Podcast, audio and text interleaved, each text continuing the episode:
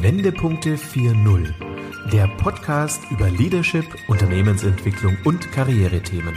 Für Führungskräfte, Gründer und Unternehmer, die Bewährtes schätzen, aber auch in Frage stellen. Denken Sie mit uns quer, perspektivisch, aber vor allem in Lösungen. Herzlich willkommen zu unserem Podcast Wendepunkte 4.0 Leadership neu gedacht. Mein Name ist Corinna Pomorening und ich begrüße Sie ganz herzlich zu einer neuen Folge. Heute spreche ich mit einer Ideenhebamme. Sie fragen sich, was eine Ide Ideenhebamme ist. Vielleicht bringt die Begrifflichkeit Kreativitätsexperte eher auf den Punkt. Ich sage herzlich willkommen und schön, dass du da bist, Nils Bäumer. Hallo Corinna, danke, dass ich dabei sein darf. Ja, gerne. Ja, ich fand den Begriff so cool, als ich das neulich gelesen habe, dass du sagst, du bist ja Kreativitätsexperte oder auch Ideenhebamme. Starker Begriff. Ja, ich, ich liebe den auch. Äh, der, also wie so oft, irgendwann ist der mir mal eingefallen, dann habe ich den so zwei, dreimal benutzt und habe gemerkt auch, dass die Reaktionen da sind. Mittlerweile steht er seit einigen Jahren bei mir auf der Visitenkarte. Und der, da ist auch eine Geschichte dahinter. Ich, ich liebe es, mit Menschen Ideen hervorzubringen, zu gebären sozusagen, also sie auf die Welt zu bringen. Ich bin aber nicht besonders gut darin, sie großzuziehen. Also ich bin jetzt nicht so derjenige, der jetzt so zwei oder drei Startups gründet. Deswegen ist das eher so wie eine Ideenhebamme. Die Erziehung überlasse ich anderen, aber auf die Welt bringen, das macht mir am meisten Spaß. Mm, okay, ja, äh, gute Abgrenzung. Schön. Der eine oder andere von unseren, oder der oder die natürlich, äh, von unseren Zuhörern hat vielleicht deinen Namen schon mal gehört. In der Folge 14, da hat Michael Rossier, unser ähm, Rednerkollege, dich schon einmal erwähnt, als es nämlich darum ging, dass wir natürlich für die Zukunftsfähigkeit einfach viel mehr Kreativität brauchen, dass wir improvisieren müssen. Und ähm, da sollte man sich vielleicht an Experten wenden, die genau das beherrschen. Und so kam ich dann auch auf die Idee, Nils, dass ich dich einfach mal einlade in unseren Podcast und dass wir mal darüber sprechen, wie kann man eigentlich so die Kreativität im Team oder auch bei mir selber ähm, fördern? Wie kann man das vielleicht auch stärken? Kann man diese Fähigkeit trainieren? Kann man ausbauen? Von daher vielen Dank, Nils, dass du dich zur Verfügung gestellt hast und mit mir darüber sprechen möchtest. Ja, ich freue mich auch und danke an Michael für die Empfehlung. Ja. Ähm, ist immer schön, wenn man weiß, dass die Expertise im Freundes- und ähm, Kollegenkreis ja auch bekannt ist. Mhm. Ja, super. Wollen wir direkt einsteigen? Nils, was kannst du denn so als erstes sagen? Ähm, was fördert denn so die Kreativität? Wenn wir jetzt so als erstes Einstieg, das, als ersten Einstieg einfach mal so wählen, was kannst du uns da sagen? Was sind so Grundvoraussetzungen vielleicht mhm. auch, um kreativ zu sein? Also es ist äh, vorweg, sollte man sagen, dass Kreativität ein sehr komplexes Thema ist was vor allen Dingen auch daran liegt, dass wir keine genug, äh, keine, keine scharfe Abgrenzung, also keine Definition haben. Für viele Leute ist, bedeutet das Wort etwas ganz unterschiedliches. Also für die einen bedeutet Kreativität basteln Kinder, ähm, für die anderen ist es Kunst und für mich ist es halt vor allen Dingen die Fähigkeit, selbstständig und selbstgesteuert Herausforderungen zu lösen ähm, im privaten und im beruflichen Bereich. Mhm. Und das muss man immer so ein bisschen vorwegschieben, damit wir auf einer selben Diskussionsebene sind. Mhm. Sonst ähm, erzähle ich jetzt relativ viel von meiner Welt der Kreativität, mhm. aber viele Hörer oder Hörerinnen haben ein ganz anderes Bild davon. Mhm. Ähm, und, und mir geht es halt um diese angewandte Kreativität, die wir brauchen, um das Leben aktiv zu gestalten. Und da gibt es natürlich eine Vielzahl von Möglichkeiten. Also du hast im Intro so gesagt, ist das eine Fähigkeit, die man trainieren kann? Ja, kann man definitiv. Ähm, und es gibt auch Tipps und Tricks, die, die wir jetzt sicherlich auch so mal aus uns rausholen können oder die du aus mir rauspulen kannst. Es ist aber nicht so einfach zu sagen, naja, ich gebe dir jetzt mal die drei besten Tipps für besseres Tennisspiel. Also auch das ist, ist halt eine komplexe Art. Grundlegend kann man sagen, dass die, die, der Output oder die, die Fähigkeit von Kreativität von drei grundlegenden Dingen beeinflusst wird. Das ist der Mensch selber, das ist die Umgebung die um ihn herum ist. Und das ähm, bedeutet auch das Team, das eventuell mit ihm arbeitet. Und das sind die Techniken, die man anwendet. Hm. Ähm, ich äh, mache mir gerade noch Notizen, weil ich auf die einzelnen Punkte mit dir noch gleich nochmal zu sprechen kommen möchte. Ja, das ähm, zweite Feld, was du gerade erwähnt hast, so Umgebung, ähm, in welcher Atmosphäre bewege ich mich vielleicht auch. Ähm, das hatten wir in den letzten Folgen auch, als es darum ging, die Gestaltung der Arbeitswelten. Also ja. New Work ist ja auch so ein Thema, dass sich viele Unternehmen gerade damit beschäftigen, wie kann ich einfach die perfekte, die optimale Arbeitsatmosphäre in den Büroräumlichkeiten schaffen schaffen, damit ähm, ja einfach die Mitarbeiter sich wohlfühlen oder auch entsprechend kreativ sein können. Das ist ja auch immer so eine ganz zentrale Anwendung, an, äh, Anforderung an so neue Büroräumlichkeiten oder so ein Workspace. Und ähm, kannst du das bestätigen, dass du auch Erfahrung gemacht hast, dass Gruppen tatsächlich, wenn sie in anderer Atmosphäre waren, ähm, jetzt losgelöst von klassischen Büroräumen, Büroräumen, dass das wirklich auch sich auf die Kreativität direkt dann ähm, ausgeschlagen hat, ausgewirkt hat? Ja, unbedingt. Also der Raum hat immer Auswirkungen auf uns und unser Denken. Übrigens nicht nur jetzt auf die, das kreative Potenzial, sondern allgemein. Also es gibt ja ähm, aus der Psychologie auch das, das Bild des Primings, dass wir immer beeinflusst werden von unserer Umgebung. Mhm. Mehr oder weniger.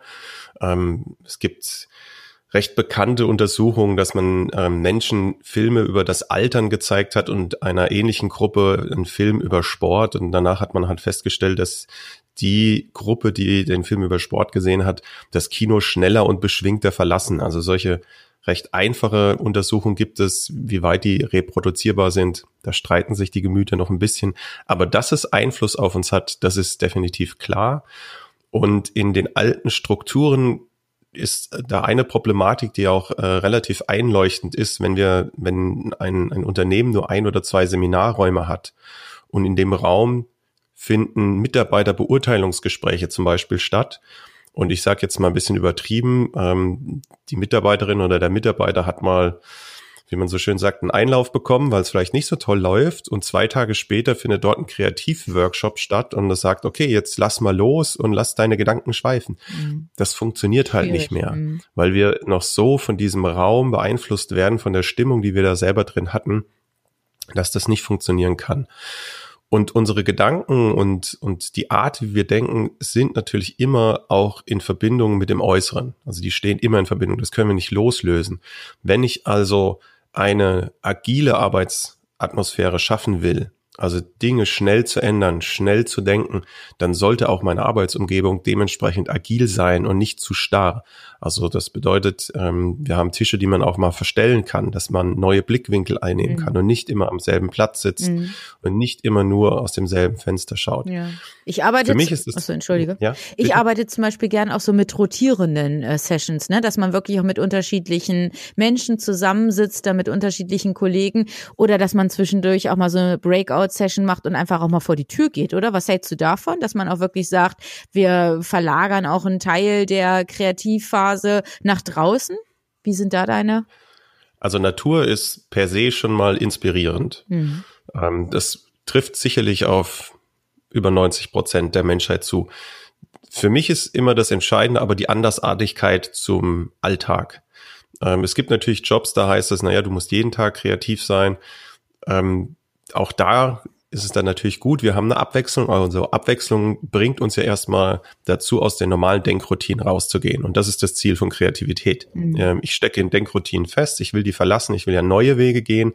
Und das kann ich beeinflussen und unterstützen, indem ich auch meine Umgebung ändere. Mhm. Also auch die Arbeitsumgebung, wie du es gesagt hast. Mhm. Allein schon die Sitzkonstellation zu ändern, bringt eine andere Energie in den Raum. Mhm. Also das ist ja sogar ein Tipp bei Verhandlungsführung, wenn man merkt, dass es überhaupt nicht vorangeht, eine Kaffeepause zu machen und danach sollen sich die Leute mal auf den Platz des anderen setzen. Mhm. Also so psychologische kleine Tricks. Äh, und so findet das auch bei Kreativität statt. Es gilt aber immer zu bedenken, dass es eben die Andersartigkeit ist, die entscheidend ist. Wenn du also einen Workshop mit Förstern machst, dann ist es nicht so gewinnbringend, wenn ich in den Wald gehe, weil das ist die normale Arbeitsumgebung. Der guckt sich den Wald nicht an wie ich, sondern der guckt nach kranken Bäumen, der guckt, also für den ist mhm. das Arbeitsblick. Für den ist es okay, wenn du in einen langweiligen Seminarraum gehst vielleicht, also oder in den Keller, mhm. wissen wir nicht. Ähm, für Menschen, die den ganzen Tag im Keller arbeiten, für die ist der Wald super. Ähm, und das gilt es halt zu beachten. Deswegen, du hast kurz gesagt, so die perfekte Arbeitsumgebung. Das, ich, ich weiß nicht mal, ob es das gibt, weil der Mensch zu unterschiedlich ist. Was für den einen schon nahezu perfekt ist, ist für den anderen mhm. nicht so gut. Ja. Und wir teilen uns Arbeitsumgebungen halt. Und von daher sind für mich die besten Arbeitsräume, die ich kenne, halt variabel, flexibel, so dass ich sie anpassen kann. Und vielleicht auch, dass die Räume ein bisschen eine andere Ausstrahlung haben. Also wir finden das ja sogar in Kreativitätstechniken wieder, so wie Walt Disney, der auch durch drei verschiedene Räume immer gegangen mhm. ist, um andere Gedankengänge zu haben. Und die waren auch dementsprechend eingerichtet. Das hat viel Sinn. Mhm. Ja. Und was gibst du denn so noch mit auf den Weg? Also das war vielleicht auch einfach was für uns, für unseren Arbeitsalltag auch mitnehmen können. Wie können wir denn vielleicht auch kleine Weichenstellungen vornehmen an unserem Arbeitsplatz, äh, dass es vielleicht eher, ja, ich sag mal, kreativ sprudelt, dass ich vielleicht nicht so in meinen statischen, bekannten Silos hänge, sondern wirklich mal so ein bisschen out of the box dann auch denken kann. Wenn ich nicht die Möglichkeit habe, ständig äh, neue Räume zu entdecken, sondern wirklich ich mhm. so ein Stück weit auch hm, gezwungen bin, in meinen herkömmlichen Räumen oder Arbeitsbereichen zu arbeiten. Äh, also per se kannst du dich selber ja mal fragen, wo hast du denn eigentlich so die Ideen und die, die Geistesblitze? Mhm. Also wir können die, die Frage ja mal so in, ins Off stellen, wie man so schön sagt. Jeder kann ja mal kurz für sich nachdenken, wo er denn Geistesblitze, so diese, diese tollen Ideen hat, die einem so kommen. Und ziemlich sicher ist es nicht der Standardarbeitsplatz. Mm. Und es sind ganz sicherlich auch sehr wenig ähm, Meetings. Mm. Es gab sogar mal eine Untersuchung, die hat festgestellt, dass in langweiligen Meetings mehr Ideen für die, also dass einzelne Menschen in langweiligen Meetings mehr Ideen haben als in interessanten. Das liegt schlicht daran, dass wir diese Geistesblitze haben, wenn, und das ist jetzt so ein bisschen aus der Neurobiologie, wenn der sogenannte Default Mode in unserem Gehirn anspringt. Das ist eine Region, die ansetzt, wenn wir so vor uns hin sinnieren. Mhm. Also so Blick in ins Grüne. Und im Allgemeinen, was am meisten vorkommt, ist, dass Menschen Ideen haben während dem Aufwachen oder im Einschlafen. Also so in der Schlafphase, beim Joggen, beim Autofahren, wenn wir bekannte Wege fahren, auch unter der Dusche und ein paar, die sich dann trauen, sagen auch auf der Toilette. ähm, also überall, mhm. wo unser Gehirn so ein bisschen runterfährt, weil dann hat unser Unterbewusstsein mehr Raum. Und unser Unterbewusstsein jongliert mit viel mehr Ideen, als uns bewusst wird. Und dann passiert es so, dass da unten so die Konnektivität startet und das wird alles vernetzt und dann ploppen die Ideen auf, wenn sie uns emotional wichtig sind und auf einmal haben wir so dieses, ah Mensch, das könntest du doch machen, um die Herausforderung zu lösen. Für mich bedeutet das, ähm, es geht gar nicht nur darum, jetzt den Arbeitsplatz so zu gestalten, sondern es geht vielmehr darum, sich die Pausen zu gönnen. Hm, ich sage auch gerne, Kreativität ist produktive Faulheit. Also es gilt wirklich, Pausen zu machen, seinem Unterbewusstsein Raum zu geben. Und wenn ich weiß, wo mir das gelingt, also wenn ich weiß, dass ich beim Joggen gute Ideen habe, dann würde ich mir im Vorfeld halt diese Problematik bewusst machen, sie emotional aufladen und dann würde ich auch ganz bewusst in diese Situation gehen. Ich nenne das bewusst, unbewusst denken. Mhm. Also ganz bewusst die Situation zu suchen, wo ich weiß, ja, da kommen dir gute Ideen. Dann such doch diese Situation und genieß sie auch. In den normalen deutschen Unternehmen ist das ein bisschen schwierig, weil wenn da einer in der Viertelstunde aus dem Fenster guckt, denken die anderen, der ist eingeschlafen. Mhm. Im asiatischen Raum gibt's wohl Professional Window Viewer. Ich habe nur davon gelesen, ich mhm. weiß nicht, ob es die wirklich gibt. Ja. Aber da ist, ähm, ist es wesentlich bekannter, dass man halt sagt, ähm, ja, es ist, wir wissen, dass Kreativität und Ideen kommen, wenn wir diese Pausen einlegen und dort ist es halt eher erlaubt. Bei uns ist die Schwierigkeit, dass sich dieser Denkmodus nicht einstellt, wenn eine Bedrohung oder eine Gefahr von außen kommt. Weil dann ist unser Gehirn wieder auf Hab-Acht-Stellung. Und diese Bedrohung, auch wenn das jetzt vielleicht sich überzogen anhört, das kann auch der Kollege oder die Führungskraft sein. Weil wenn ich das Gefühl habe, naja, wenn ich hier eine Viertelstunde rausgucke oder auf dem Sofa chille, sage ich mhm. jetzt mal, dann, ach, dann denken die anderen wieder, ich tu nix und dann komme ich nicht in diesen Modus rein. Mhm. Das passt übrigens auch zum, zum Joggen und zum Autofahren. Also beim Autofahren bekannte Strecken, da kann man gute Ideen haben. Wenn du durch eine indische Großstadt fährst, dann hast du keine guten Ideen, weil du Angst um dein Leben hast. Also ja.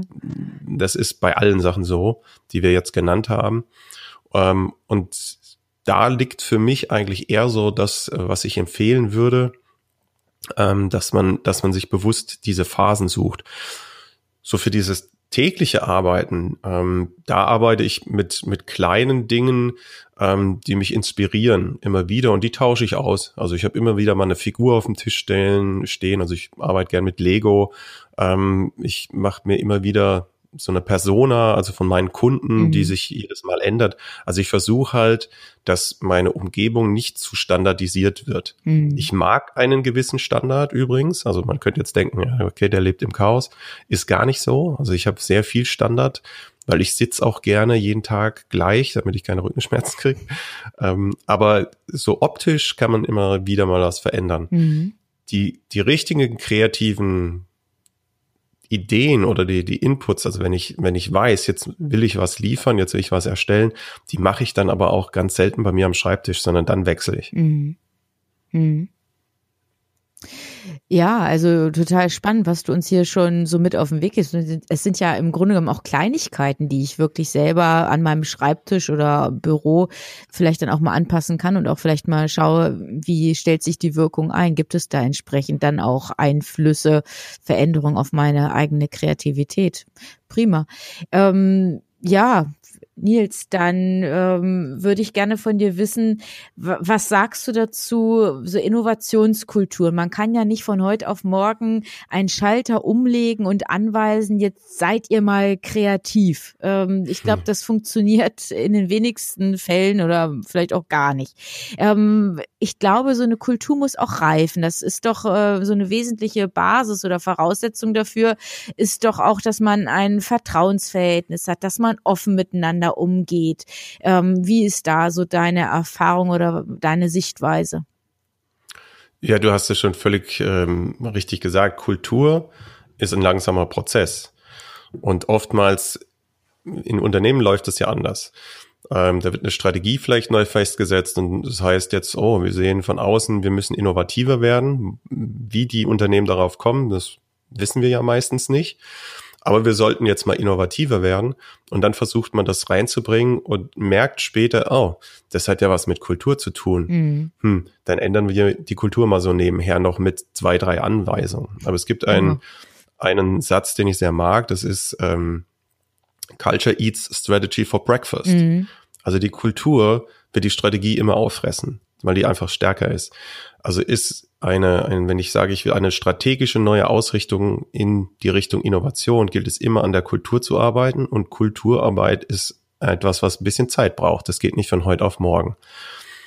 Wenn ich jetzt ähm, Unternehmen berate in diesem Feld, ist der erste Schritt auch immer, den kann man übrigens auch ohne Berater machen, wirklich das Wording zu klären. Was bedeutet Kreativität in meinem Unternehmen? Mhm. Und das ist in den meisten Unternehmen überhaupt nicht definiert, es ist überhaupt nicht niedergelegt, was wir, was das Unternehmen meint. Ähm, Kreativität ist ein gern genommenes, positiv belegtes Schlagwort, ohne dass viel dahinter steckt. Also du findest ja fast keinen Kongress mehr, der nicht irgendwo Kreativität im Untertitel hat. Und ich frage mich immer, ja, wo zeigt sich das? Also und was bedeutet das jetzt? Also das wird einfach gerne genommen, weil es positiv belegt ist es gibt irgendwie nicht, es gibt ja gar nicht die böse Kreativität. Ähm, deswegen finden wir das immer so toll. Aber was heißt das denn fürs Inno, was heißt das denn für das Unternehmen? Und noch viel wichtiger, kommt da überhaupt automatisch Innovation raus? Was ist denn Innovation? Hm. Wir, wir legen das gerne immer parallel, das stimmt aber nicht. Denn Kreativität hat viele Facetten. Und auch der Künstler hat eine hohe Kreativität. Ob das dann innovativ ist, ist was ganz anderes. Mhm. Innovationen werden normalerweise vom Markt anerkannt, mhm. wenn du es verkaufen kannst. Da steckt, da ist Kreativität eine Grundvoraussetzung. Ich glaube nicht, dass, dass du innovativ sein kannst, ohne kreativ zu sein. Aber nicht jede Kreativität führt zu Innovation. Und auch das gilt es dann zu klären. Was bedeutet das für unser Unternehmen? Was wollen wir damit erreichen? Mhm. Und dann kommen wichtige Sachen dazu, die hast du schon teilweise selbst genannt. Ähm, Offenheit. Das, also wenn wir über Kreativität und Innovation reden, dann wird der, der die, die Fehlerintensität immer mitsteigern, immer sich mitsteigern. Nur wenn ich Fehler zulasse, kann ich ausprobieren. Und nur wenn ich ausprobiere, kann ich kreativ sein. Das geht Hand in Hand. Und wenn ich die Offenheit nicht habe, die offene Kommunikation darüber, dann wird es auch nicht funktionieren.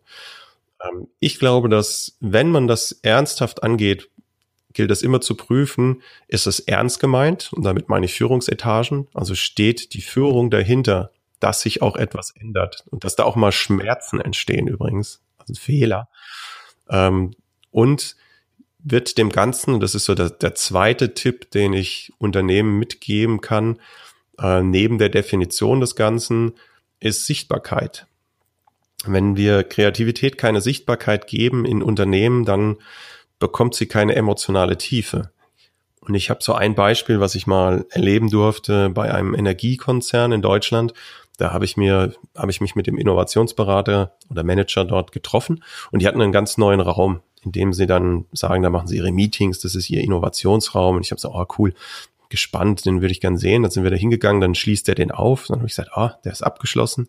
Wer hat denn den Schlüssel? Dann hat er gesagt, ja, nur ich. ich sagte, oh, habe ich gesagt, schwierig für die anderen, oder? Ähm, dann hat er gesagt, ja, aber wir wollen nicht, dass der kontaminiert wird. Und das ist jetzt, wir haben ja schon drüber gesprochen, vielleicht gar nicht so falsch. Also die wollten nicht, dass Leute da reingehen und ich sage jetzt mal 0815 Meetings machen oder jemand da einfach nur seine Mitarbeitergespräche macht. Mhm. Habe ich gesagt, ja, okay, das kann ich noch nachvollziehen. Äh, und dann war da auch viel Lego, also für Lego Serious Play und alles. Und, und das war toll eingerichtet und statische Folien. Und also da konnte man sicherlich auch gut arbeiten. Und draußen sind so die Leute vorbeigegangen. Das war so auf Bodenebene. Und habe ich gesagt, ah, ja cool, da können die Leute auch gucken, was hier passiert. Und dann hat er gesagt, nee, nee, nee, die Gläser, die sind verspiegelt. Also da kannst du nur rausgucken, aber nicht rein. Und dann habe ich gesagt, ja, Warum das denn? Naja, wir wollen doch nicht, dass die Leute reingucken und sehen unsere Geschäf Geschäftsführung, wie sie mit Lego spielt. Mhm. Und in dem Moment wusste ich, dass in diesem Konzern das Thema nicht ernst genommen wird. Die, mhm. Das wurde abgestempelt als Spiel. Mhm. Das ist es aber nicht. Also wir, wir mit Kreativität wird zwar gespielt, aber es hat immer einen ernsten Hintergrund. Wir haben immer ein Ziel. Und das das Geschehen dahin, der Weg, der ist spielerisch, aber es ist, hat immer ein klares Ziel, einen unternehmerischen Vorteil, den wir uns erarbeiten wollen. Und wenn man das verstecken muss, dann wird es nicht ernsthaft angegangen. Mhm. Ähm, also Kreativität braucht Sichtbarkeit. Und darüber kommt halt dann ein langsamer und hoffentlich stetiger Kulturwandel, der es dann irgendwann zulässt, dass man das halt auch richtig lebt. Und zwar mhm immer und überall und nicht nur in Workshops freitags 15.30 mhm, genau, oder mal ebenso zwischendurch in der Mittagspause. Ja, jetzt müsst ihr mal die Ideen haben und am besten noch, und wenn ihr keine habt, dann fliegen noch zwei raus, bisschen Druck aufbauen, hilft dem Hirn auch, keine Ideen zu haben. Also hm. ähm, das ist nicht, also ich habe früher hätte ich auch gesagt, na ja, was ist denn hier so kreativ, kann man doch nicht einfach abrufen. Ich habe ja schon gesagt, ich, ich halte viel davon zu sagen, dass wir Zeit brauchen. Man nennt es auch Inkubationsphasen, also dieses drüber, drüber schlafen. Dennoch habe ich ein Buch geschrieben, das heißt Kreativ auf Knopfdruck. Ähm, was ich damit aber meine ist, es ist eine Fähigkeit, die wir trainieren können. Mhm. Und du kannst auch trainieren, die Fähigkeit abzurufen zu gewissen Zeitpunkten. Da bist du nicht immer in deinen Megapotenzial. Also das heißt nicht, dass du immer bei 100 Prozent mhm. bist, aber du kannst es halt so trainieren, dass du wenigstens so auf 80, 90 Prozent ist. Das ist wie beim Sportler. Der Sportler trainiert darauf hin, dass er sein bestes Tennis jetzt als Beispiel abruft, wenn er auf dem Center Court steht. Mhm. Dafür ist sein ganzes Training ausgelegt. Und sowas kann man bei Kreativität auch. Das heißt, ich kann im Alltag Übungen machen. Ich kann immer wieder was einbauen, womit ich meine Fähigkeit, anders zu denken, trainiere, damit ich sie dann abrufen kann, wenn ich sie brauche. Mhm. Und das ist schon durchaus machbar, aber hoffentlich dann noch ergänzt durch Raum und Technik und halt wieder bedenkend, dass es oftmals Zeit braucht. Mhm. Ja. Ja, danke nochmal für die Ergänzung, Nils. Hast du denn äh, spontan so eine Übung für uns, weil du sagst, wir können es ja auch für uns trainieren? Kannst mhm. du unseren Zuhörern etwas mit auf den Weg geben? Also gerne äh, eine meiner Lieblings- Mini-Changer im Kopf, sage ich jetzt mal, ist die gewagte Übung. Das kann man ähm, auch, das kann man sogar bei, bei Meetings machen, wenn man das ausprobieren möchte. Gewagt ist ganz einfach, das ersetzt du, also das, du, du ersetzt jedes Nein, jedes geht nicht durch das Wort gewagt. Also es ist ja ganz oft so, wir sitzen zusammen, dir erzählt jemand was und innerlich sagst du, nee. Oder nee, geht nicht. Ja, Und jedes dagegen. Mal, wenn es je, Manche denken ja schon mal dagegen, ne? Hauptsache. oder, oder einfach nur dagegen. Und jedes Mal, wenn dir das durch den Kopf schießt, Mhm. dann ersetzt du das innerlich und natürlich nach außen, auch in der Kommunikation, Mhm. durch das Wort gewagt. Denn ein Nein schließt den Ideenfluss. Also die Tür geht zu. Mhm. Dann ist Schluss. Mhm. Dann geht's nicht weiter. Und ein gewagt lässt diese Tür immer einen Spalt weit offen. Das heißt, ich kann die Idee weiterentwickeln, auch wenn ich merke, der andere ist da nicht von überzeugt. Dann lass uns den Weg trotzdem noch mal weitergehen, weiterentwickeln und vielleicht kommen wir doch noch wohin, wo wir dann beide begeistert sind von der Idee. Und äh, das ist zum Beispiel, was, was relativ schnell umsetzbar ist, ähm, mit dem ich sehr gute Erfahrungen gemacht habe. Und sonst gibt es viele witzige Übungen, die man im Alltag machen kann, um zum Beispiel die Fantasie wieder zu trainieren. Mhm. Ähm, also ich bin Science-Fiction- und Fantasy-Fan.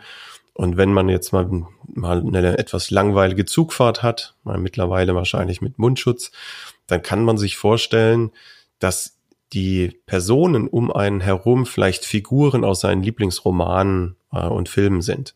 Einfach nur die Fantasie anzuregen Mhm. was wir nämlich in unserem Alltag nicht mehr machen. Kinder machen das dauernd. Also wir sind ja auch eigentlich geschlossen der Meinung, dass Kinder kreativer sind. Das ist auch so. Das hat biologische Gründe, aber auch erzieherische. Uns wird nämlich Kreativität aberzogen. Äh, Und die, die spielen ja die ganze Zeit mit ihrer Fantasie. Also normale Denkwege Wege zu verlassen, sich zu trauen, auch in Anführungsstrichen Verrücktes wieder zu denken, Mhm. so ein bisschen Science-Fiction-Modus, dass alles möglich ist. Und das kann man trainieren im Alltag und dann fällt es einem auch leichter, das in ernsthaften Situationen zu übertragen und nicht zurückzuschrecken und zu sagen, huch, das ist jetzt aber verrückt. Nee, das ist genau der richtige Weg. Und das ist nochmal so der, der dritte Tipp vielleicht, der mir gerade durch den Kopf geht, ist, da draußen, Hörerinnen und Hörer, bleibt nicht bei der ersten Idee. Die erste Idee, die zahlt fast immer ein auf unsere Denkroutinen. Das ist so das, was oben schwimmt. Aber die Nuggets, die liegen unten am Boden. Mhm. Also es gilt weiter zu graben und es kann mal anstrengend sein, da wirklich mal 15, 20 Minuten auf einer Idee zu kauen, wenn man in so einem Workshop ist und nicht zu schnell aufzuhören. Also so ein, so ein, so ein Kreativpart auch wirklich mal 25, 30 Minuten laufen zu lassen und vielleicht dann sogar noch zu sagen, alles klar, und jetzt schlafen wir zwei Nächte drüber und dann treffen wir uns wieder. Die erste Idee ist so gut wie nie die beste. Mhm. Ja, das ist, glaube ich, ganz wichtige Erkenntnis, die jeder für sich auch einfach mal haben muss und auch vielleicht wirklich diese verschränkten Arme, die wir häufig auch in Workshops, äh, du schmunzelst, du stimmst mir wahrscheinlich zu, ne, die man in solchen Phasen oder in solchen Meetings dann auch wahrnimmt. Ähm, das ist diese innere Dagegenhaltung, ne? Ich bin erstmal dagegen oder ich kann mir das nicht vorstellen. Das war da vielleicht auch alle und da meine ich natürlich jetzt einfach alle Führungskräfte auch alle Mitarbeiter, dass wir uns vielleicht auch viel stärker auf die Ideen einlassen oder auch auf die Kommunikation und dein Tipp mit diesem ähm, gewagt, das nehme ich unbedingt mal mit. Also das ist, glaube ich, eine ganz, ganz hilfreiche Möglichkeit, sich einfach von dieser Nein- oder Dagegenhaltung einfach mal zu lösen.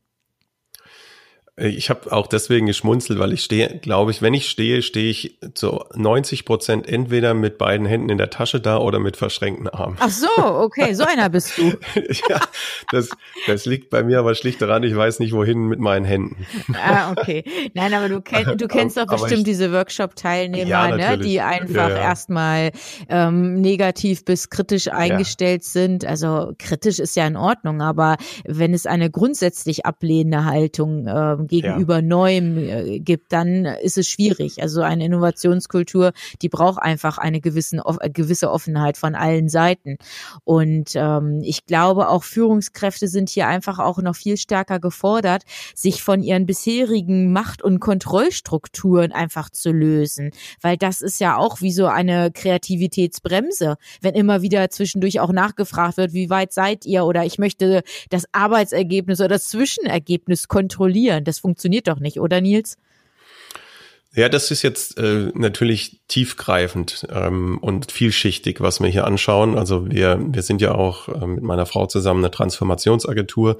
Das heißt, wir begleiten Unternehmen ja wirklich in, in sogar mehr als Veränderung. Also ich, ich sage immer, Veränderung ist ja schon schwierig genug, aber das ist so, die Raupe wird bunt und dicker, dann verändert sie sich, aber wenn sie zum Schmetterling wird, dann ist es eine Transformation. Ähm, also wirklich eine Veränderung. Und da sind alte Strukturen natürlich ein zäher Prozess, den man versucht aufzubrechen. Das gilt jetzt nicht nur für Kreativität, aber klar, wenn ich in einer Struktur lebe, in dem, in der immer von oben entschieden wird, dann gewöhnt sich mein Gehirn daran und dann sagt mein Gehirn, warum soll ich denn überhaupt Neues machen? Das wird ja zu 80 Prozent abgelehnt oder verändert.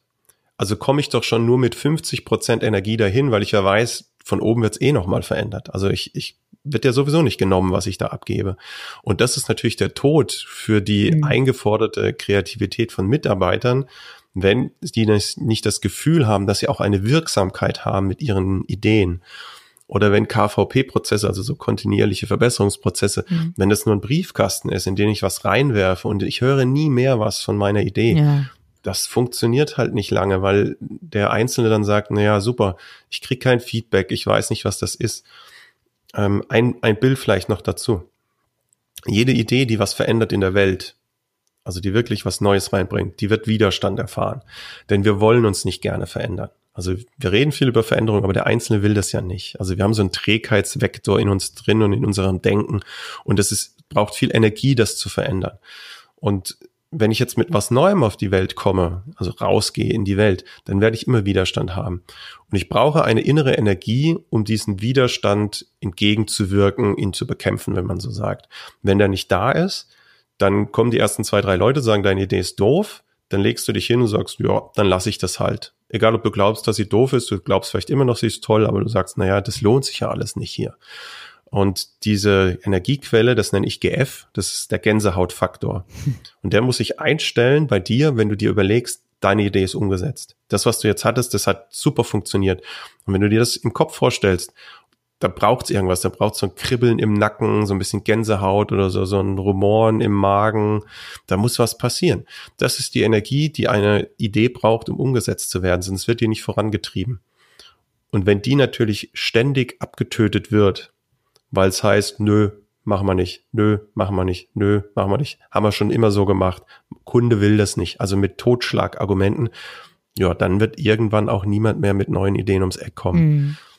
Und vielleicht noch für, für die Umsetzung von Ideen, äh, weil das gut dazu passt, ähm, wenn jetzt Zuhörerinnen oder Zuhörer in einem Unternehmen sind, der Ideengeber hat für mich auch die Aufgabe, diesen Gänsehautfaktor weiter zu transportieren. Mhm. Und zwar bis zum Endkunden. Es langt nicht, wenn ich sage, guck mal, hier ist eine super Idee und dann gebe ich die meinem Vorgesetzten oder demjenigen, der es umsetzen soll und sage, geh du doch damit jetzt mal zum Geldgeber. Wenn derjenige nicht weiß, welche Emotion dahinter steckt, mhm. wenn ich dem kein Bild mitgegeben haben, habe, dass der selbst diesen GF-Faktor fühlt, dann geht der einen Schritt weiter, kriegt Widerstand und auch da ist dann der Weg zu Ende.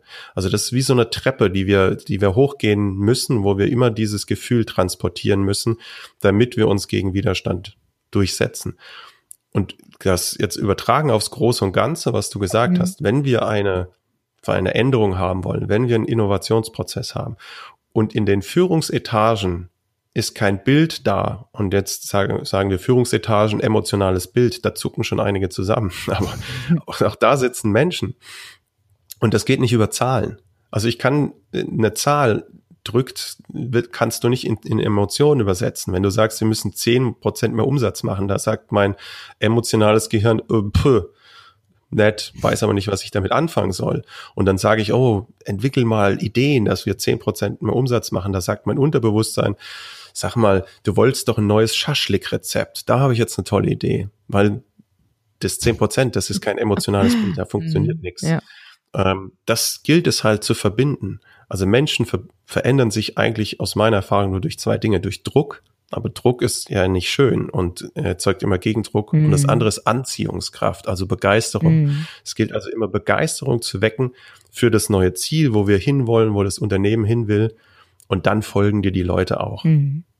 wenn sie gut informiert sind. Mhm. Ja. Ähm, mir ist gerade noch so eine Frage in den Sinn gekommen, Nils, wenn es darum geht, so Workshop-Gruppen, Arbeitsgruppen ähm, zu koordinieren oder auch die passenden Menschen, Mitarbeiter, Führungskräfte einzuladen.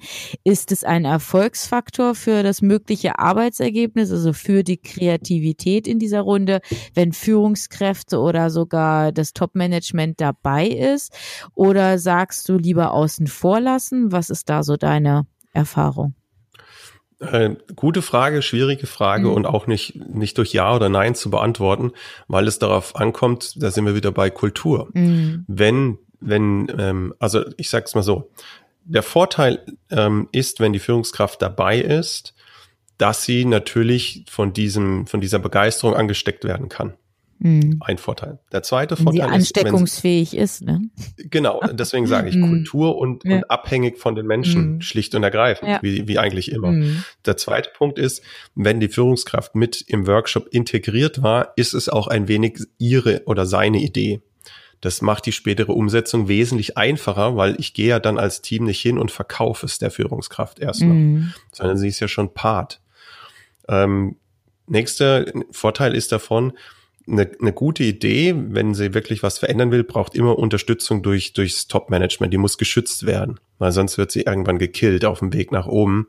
Und wenn natürlich von Anfang an jemand da schon sozusagen als Pate bereitsteht, also die Führungskraft muss ja noch nicht mal aktiv mitmachen. Aus dem Scrum kennen wir sowas, dass es dann halt den Auftraggeber gibt, mhm. ähm, der das, der das Ganze dann halt ähm, mit unterstützt. Ähm, das, das hat schon viel Sinn. Wenn ich aber eine Kultur habe, die jetzt Offenheit nicht zulässt, also bei der viel unter dem Mantel der Kommunikation läuft, dann kann so eine Führungskraft, die mit im Raum ist, extrem viel bremsen, weil die Menschen schlicht und ergreifend sich nicht trauen, genau, die verrückte Idee ja. auszusprechen. Mhm. Wenn die Führungskraft dann auch noch einmal oder zweimal zuckt und wenn sie nur böse mit den Augenbrauen zuckt, dann hören die Leute schon auf, frei zu denken. Also das ist eine ganz klare Kulturfrage und wenn du eine gute und offene Kultur hast und ähm, jeder sich traut, das zu sagen, was er denkt, dann sage ich, hat es durchaus Sinn, dass die Führungskräfte mit dabei sind, sowohl aktiv, wenn sie wollen, weil die haben ja auch gute Ideen, das sind ja clevere Leute. Also genau. Es ist ja jetzt, es ist ja jetzt nicht der Feind, die Führungskraft, um Gottes Willen, das, ähm, das ist ja Part des Teams. Und wenn das alle so sehen, dann ist das super, weil wir ja dann jemanden haben, der Entscheidungsbefugnisse hat und die notwendigen Ressourcen auch gleich freischalten kann. Äh, aber die, die Grundvoraussetzungen müssen halt gegeben sein. Mhm. Ja, eigentlich schon das perfekte Wort zum Abschluss, Nils. Viel, vielen Dank. Ja, Nils, ich glaube, da waren ganz viele Impulse, Inspiration oder auch Tipps für den Alltag dabei, für Kreativitätsrunden in Unternehmen. Also ich sage ganz herzlich Danke, stellvertretend für unseren Podcast und auch für unsere Zuhörer. Ich glaube, jeder kann da wirklich etwas für sich rausziehen. Vielen Dank. Wir werden in den Shownotes auch dein Buch verlinken und auch deine Website. Das heißt, wer da noch äh, tiefere Informationen Informationen benötigt, sich das einfach noch ein bisschen anlesen möchte, die ein oder ja, weitere Ergänzung haben möchte, der wird bestimmt in deinem Buch dann fündig. Ja, Nils, ich sage danke für deine Zeit, die du uns geschenkt hast mit diesem Podcast und danke für dein Wissen. Sehr gerne. Es macht mir immer einen Riesenspaß, über das Thema zu sprechen und es zu verbreiten. Mhm. Letzte Frage zum Schluss. Was hältst du davon, dass Unternehmen jetzt als erste Maßnahme, um kreativ zu werden, einen Tischkicker anschaffen und in die Räumlichkeiten stellen? Ein Weg? Also, ähm, ich sag's anders. Ich finde es super, wenn die das hinstellen, weil ich ich habe Zivildienst geleistet und ich spiele super gerne Tischkicker und auch ziemlich gut. Von daher freue ich mich immer, wenn ich einen sehe. Für die Kreativität tut es nichts. Ist mehr so ein ähm, Pseudonym, mehr so ein. Ja. Hm. Also das ist Symbolik. Symbolik ähm, das ja. heißt, das heißt doch nichts, dass es nichts bringen kann. Natürlich kann es was bringen, weil es ja ein bisschen auflockert, aber es ist Symbolik. Mhm. Ähm, und ähm, eins kann ich garantieren, beim Tischkickern habe ich noch keine guten Ideen gehabt, weil da konzentriere ich mich aufs Spiel. Mhm. Ähm, von daher kann man das gerne machen und ich, wie gesagt, ich finde es toll, wenn da einer steht und wenn das, das ist gut für die Stimmung, das soll man auch so sehen. Aber jetzt zu sagen, wir wollen jetzt Innovationsprozesse lancieren und dann über Tischkicker zu kommen, das hat sicherlich keinen Sinn. Alles klar. Ja, Nils, dann hab schönen Dank für das Gespräch und ja, alles Gute für dich. Ja, danke dir auch und bis bald hoffentlich auch ja. mal wieder persönlich. Ja, sehen. genau. Ja, und auch an Sie, liebe Zuhörer, alles Gute und bleiben Sie uns treu, dem Podcast Wendepunkte 4.0 Leadership neu gedacht. Hören Sie gerne wieder rein, wenn eine neue Folge von Wendepunkte 4.0 Leadership neu gedacht auf Sie wartet. Abonnieren Sie unseren Podcast und besuchen Sie auch unsere Facebook-Gruppe.